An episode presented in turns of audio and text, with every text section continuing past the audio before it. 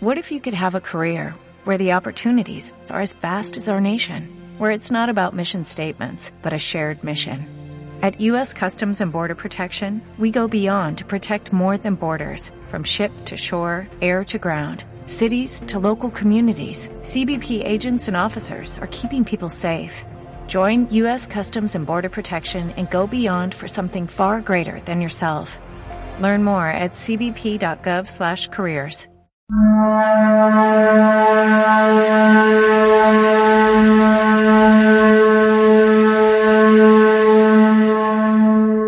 buena tarde para ti, muy buen día para ti. Nuevamente estoy contigo, yo soy Henry Main y mi interés en este día es presentarte un libro más, platicarte de él, ojalá te interese. Esta cultura que estamos tratando de promover por medio de nuestras páginas tiene muchos propósitos, pero básicamente uno de ellos y de los más importantes es que tú te des cuenta de cuánta información hay disponible, de cuánto está a nuestro alcance que nos puede interesar y que sin embargo por desconocerlo, porque no, nadie nos lo ha referido de manera adecuada, de manera adecuada quiere decir que nos interese. Espero que esto sirva para eso también, estas transmisiones. Debido a todo ello es que no nos hemos acercado a tanta información tan importante. Hoy quiero hablarte de un libro que se llama Los Grandes Iniciados. Fue escrito por Edouard Chure. Te lo presento. Mira, aquí está. Eduard Chure, Los Grandes Iniciados. Este texto lo tengo en mis manos y en mi biblioteca desde que yo estudiaba la escuela preparatoria, previa a la Facultad de Filosofía y Letras. Es un texto que a mí me interesó muchísimo porque combina religión con filosofía. Te voy a platicar primero, tomando varias partes del texto, pues un poco acerca de Eduard Chure, un poco de lo que es el libro y un poco de lo que contiene. En cuanto a Edouard Chure mismo, te puedo decir que según en esta noticia, así le dicen, noticia biográfica de este texto, se dice que nació en Estrasburgo el 21 de enero de 1841. Hijo de un médico y de la hija del decano de la Facultad de Derecho, recibió una educación burguesa y protestante, a cargo principalmente de su abuelo materno, ya que quedó huérfano en la niñez.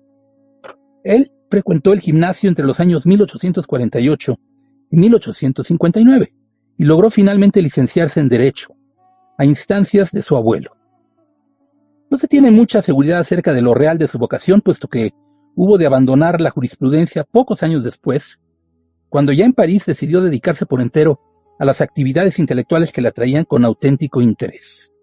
¿Cuántas vocaciones no se desvían en esos primeros años de indagación de las facultades, verdad? resulta que muchas veces no era la carrera que, o, la, no era la vocación que realmente en el alma nos habita.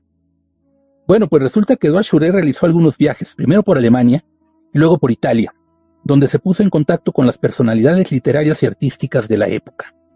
Fue así como las universidades de Bonn, Berlín y Múnich, o München, contribuyeron a otorgarle su gusto por lo cerebral, por lo lógico. Él era muy cerebral. Algo de esto, por otra parte, había comenzado a producirse en cierta manera durante sus estudios escolares, ya que cabe pensar que del autoritarismo de sus maestros y de la comprensión ultrapeísta de sus directores espirituales de los primeros tiempos, por cierto, derivó luego a una total liberación de los dogmas, en la más alta independencia mística. Fíjense, pasó de lo racional a lo místico. Todo ello unido a los métodos de enseñanza le conformaron su simpatía por la disciplina intelectual, por el análisis introspectivo y por esa religión que hizo de la conciencia un culto del escrúpulo. Así, dice el texto, nace su afán, permanente a lo largo de toda su vida, por alcanzar esa religión que, aún residiendo en el espíritu, intenta completarse con algo más que el espíritu mismo. Qué interesante, ¿verdad? Y así es.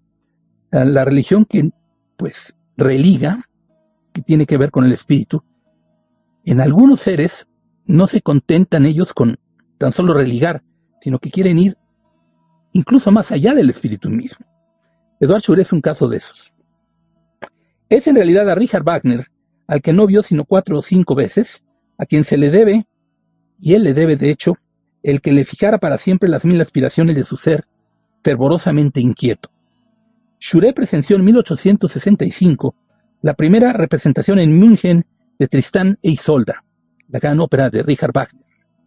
Y allí vio por primera vez al maestro, teniendo entonces oportunidad de conversar con él y de recibir directamente sus vastas preocupaciones por el arte y la religión. Este acopio de enseñanzas que hizo durante las entrevistas que mantuvo con Wagner hasta el año de 1876 desencadenó en su corazón la ráfaga creadora que debía inspirarle condensada en su amor y su fe por la tetralogía. La tetralogía, cuatro materias. Interesante haber conocido a Wagner y que el mismo Wagner, con esa pasión que siempre demostró en sus obras y que tenía de carácter, le impregnara a Juré de esa manera de buscar las cosas hasta encontrarlas. En el espíritu de Edouard Juré se dice en este texto, se imponen los problemas de la epopeya wagneriana que lo marcan en forma terminante para el resto de su vida. Maestros que encontramos en la vida que nos marcan terminantemente para el resto de nuestra vida. El futuro autor de los grandes iniciados, que es esta obra, se deja tocar por la llama divina y alcanza a ver ese mundo trascendente, visible solo para el alma y por el alma, y verdaderamente solo para ella. La nostalgia y el poderío del arte erigidos en divinidad para regenerar a las masas. El enigma extraordinario de lo que es el destino del hombre para quien se detiene a meditar sobre ello. Qué cosas, ¿verdad? Miren, esta parte hasta la voy a volver a leer porque está impresionante lo que dice. La nostalgia y el poderío del arte erigidos en divinidad para regenerar a las masas, regenerar a las masas. Caramba, qué inmensa aspiración, sobre todo cuando las masas son lo que vemos que siempre han sido. El enigma extraordinario también dice de lo que es el destino del hombre para quien se detiene a meditar sobre ello. ¿Tú te detienes a meditar sobre ello? Ojalá que sí. Este libro, mi intención también está en que te propicie el que te detengas a meditar en ello. Esta es la parte correspondiente a lo que sería una especie de semblanza de Edward Schure, el autor de este libro que se llama Los grandes iniciados y que hoy te recomiendo. Voy a pasar a la parte del prefacio en donde se dicen algunas cosas escritas por el mismo Schure al respecto de su libro. El prefacio de su libro dice, Un extraño destino ha tenido los grandes iniciados. La primera edición de este libro se remonta a 1889. Fue acogido entonces por el silencio glacial de la prensa. Sin embargo, al cabo de poco tiempo, las ediciones subsiguientes se multiplicaron y fueron creciendo de año en año. Al comienzo, las ideas habían parecido sorprendentes a la mayoría de los lectores. Provocaban por igual la, desconfianza de la universidad y de la iglesia, la frialdad y el desprecio que le demostraban entre nosotros, los más autorizados jueces, no impidió su éxito europeo. El libro lo había conseguido por sus propias fuerzas y proseguía modesta pero seguramente su camino en la oscuridad. Esto dice Shure y agrega, los grandes iniciados ha proseguido su marcha ascendente y franqueado todos los obstáculos, no obstante los prejuicios tradicionales que le obstruían el camino, cuando no, ¿verdad? Los prejuicios tradicionales cuando no obstruyen caminos. Básicamente, hasta se puede decir que para eso están, ¿verdad? Para obstruir caminos, los prejuicios tradicionales. Dice además, Debo llegar a la conclusión de que existe una fuerza vital en, el pensamiento básico, dado que ni esos prejuicios tradicionales pudieron detener su marcha ascendente. Dicho pensamiento no es otro que una aproximación lúcida y resuelta de la ciencia y la religión. Una vez más, un texto más que te recomiendo, donde se trata de sintetizar ciencia y religión. En los grandes iniciados también se intentaba. Dicho pensamiento no es otro que una aproximación lúcida y resuelta de la ciencia y la religión cuyo dualismo ha socavado los fundamentos de nuestra civilización y nos amenaza con las peores catástrofes. El dualismo, o sea, este enfrentamiento entre lo que dice aquí ciencia y religión, es lo que ha socavado a nuestra civilización y nos amenaza con las peores catástrofes. Efectivamente, ¿cuántos países no están en guerra debido a ideas, ya no digamos que filosóficas como en los tiempos del marxismo o del comunismo, sino ahora también, y bueno, y desde siempre, pues ideas de corte de, religión o de iglesias de religiosidad. Pues siempre ha sucedido eso. Pero este dualismo es trágico. no debiera de ser más. Estamos entrando en posibilidades de que ya no sea así, si así lo buscamos. Y miren que para buscarlo y para lograrlo tenemos muchos textos escritos al respecto. Esta reconciliación, dice el texto, solo podrá operarse por una nueva contemplación sintética del mundo, visible e invisible, sintética, la síntesis de ambas, de ambas eh, posiciones opuestas. Todo esto por medio de la intuición intelectual y de la vigencia psíquica. Fíjate, la intuición intelectual, intuición intelectual, no razonamiento intelectual, intuición intelectual y la evidencia psíquica, el espíritu en forma. Únicamente la certidumbre del alma inmortal puede convertirse en una base sólida de la vida terrena, y únicamente el entendimiento de las grandes religiones, por un retorno a su fuente común de inspiración, puede asegurar la fraternidad de los pueblos y el porvenir de la humanidad. Esto escribía Edouard Chouret como prefacio de su texto. Ya entrando en la introducción sobre la doctrina esotérica, que es la primera parte de este libro, voy a leer un párrafo más por lo importante. Dice, lo dice Chouret mismo, el mayor mal de nuestro tiempo es que la ciencia y la religión aparezcan como dos fuerzas enemigas e irreductibles. Mal intelectual, tanto más pernicioso, cuanto que proviene de lo alto y se infiltra sorda pero seguramente en todos los espíritus, como un sutil veneno que se respira en el aire. Ahora bien, todo mal de la inteligencia se convierte a la larga en un mal del alma y por consecuencia en un mal social. Este racionalismo exacerbado de Occidente en el que hemos estado metidos, en donde la ciencia está puesta como en lo último del pensamiento racional, que efectivamente dicta si esto es o no es en el universo o en las realidades accesibles a los sentidos del hombre, es llevada al extremo, como se ha llevado efectivamente en muchas ocasiones, un mal que deriva en, males mayores aún, pues no solamente para la persona, para los grupos de personas, para las sociedades, sino también para el espíritu humano, para el alma humana, para la encarnación del espíritu a través de los seres humanos. Miren, todo esto es como para decir de qué trata el libro. Pero ahora te voy a decir efectivamente las materias que contiene. El libro se llama Los grandes iniciados. Bueno, ¿de quiénes habla? ¿Quiénes son esos grandes iniciados de los que aquí se hablan? Te voy refiriendo uno por uno según el índice y algunas cosas que son tomadas como materia para elaborar sobre cada uno de ellos y por qué Shure los consideraba grandes iniciados. El primero de ellos es Rama. Él dice, el ciclo ario, así le llama como subtítulo al libro primero, así le llaman, el libro primero, Rama. Miren los temas que trata las razas humanas y los orígenes de la religión.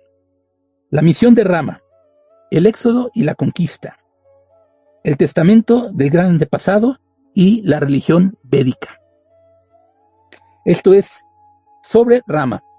El segundo iniciado es Krishna y le pone como subtítulo La India y la iniciación brahmánica. Fíjate qué temas.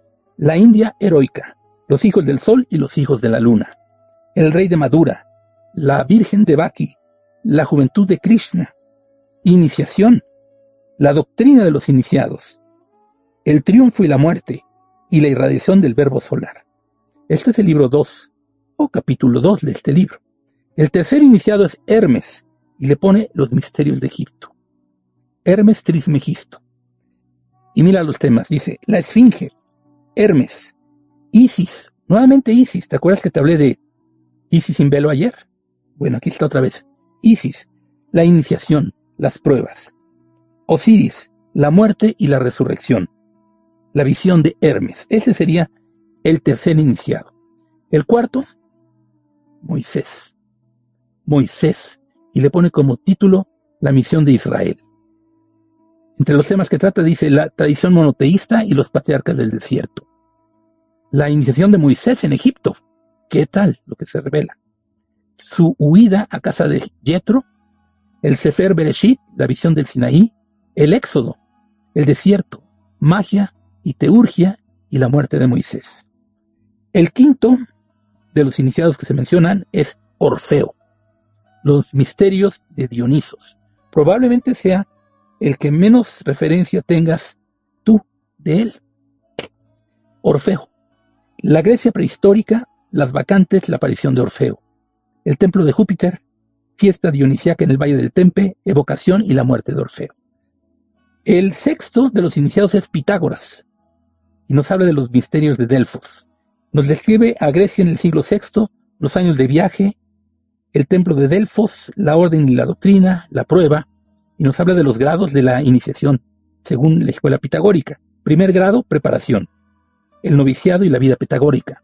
Segundo grado, purificación, los números y la teogonía. Tercer grado, perfección, cosmogonía y psicología, la evolución del alma. Cuarto grado, epifanía, el adepto, la mujer iniciada, el amor y el matrimonio. ¿Cómo te parecen esos temas? El séptimo iniciado del que se habla en este libro es Platón. Como subtítulo le pone Shure, los misterios de Leusis. Nos habla de la juventud de Platón y la muerte de Sócrates, la iniciación de Platón y la filosofía platónica, y los misterios de Leusis. Tan solo los misterios de Leusis, leer sobre ellos, vale todo el libro. Ya verás cuando llegues a él. Ojalá que te interese. El octavo iniciado es Jesús y habla de la misión de Cristo. Y nos dice, el estado del mundo cuando nació Jesús, María la primera evolución de Jesús, los esenios, Juan el Bautista y la tentación, la vida pública de Jesús, lucha con los fariseos y último viaje a Jerusalén, la promesa, la cena, el proceso, la muerte y la resurrección. Y finalmente la promesa y el cumplimiento y el templo. Esto sobre Jesús y es el octavo de los iniciados. Hay más. El noveno es Zoroastro. Zaratustra también le decían. Las etapas del verbo solar. Persia, juventud de Zoroastro. La voz en la montaña, el gran combate, el ángel de la victoria. Faltan. El noveno iniciado es Buda, de él se habla en este texto y nos dice, la India, la India al aparecer el Buda, la juventud de Buda, soledad e iluminación, la tentación a Buda, que también la tuvo Jesús, la enseñanza y la comunidad budista, la muerte de Buda y conclusiones. Y como un extra nos habla Shure de Jesús y los esenios, y nos describe esa relación que tuvieron, según el texto y así nos refiere conceptos como el Cristo cósmico, el Maestro Jesús, sus orígenes y desenvolvimiento, la permanencia de Jesús con los esenios, el bautismo del Jordán y la encarnación de Cristo, la renovación de los misterios antiguos por la venida de Cristo, de la tentación a la transfiguración, y finalmente, renovación de los misterios, pasión, muerte y resurrección del Cristo. Quise ser específico en los detalles de lo que contiene en cuanto a materias lo que Shure escribió acerca de estos, pues son 10 iniciados. 10 iniciados están en este texto que hoy te recomiendo. Aquí está. Los grandes iniciados de Eduard Shure. Bueno, pues ojalá que te interese, ojalá que sea de tu atención este tema y estos temas. Te garantizo que si lo lees, tu vida no va a ser la misma después. Está grabado, lo garantizo. Si lo lees como hay que leerlo, con la debida atención, con el debido respeto y con la debida curiosidad de espíritu para indagar más allá de lo que simplemente nos aparece a los cinco sentidos y cómo lograr o tener la aspiración a la posibilidad de iniciaciones. ¿Qué son iniciaciones? Pues maneras de la antigüedad a la fecha y de grupos conglomerados para esos fines de transmitir conocimiento, sabiduría, verdad, procedimientos y secretos, misterios develados a los seres humanos aptos para ello. Ojalá tú seas un apto para leer este libro. Los grandes iniciados, Eduard Shure. Gracias por estar conmigo. Yo soy Henry May.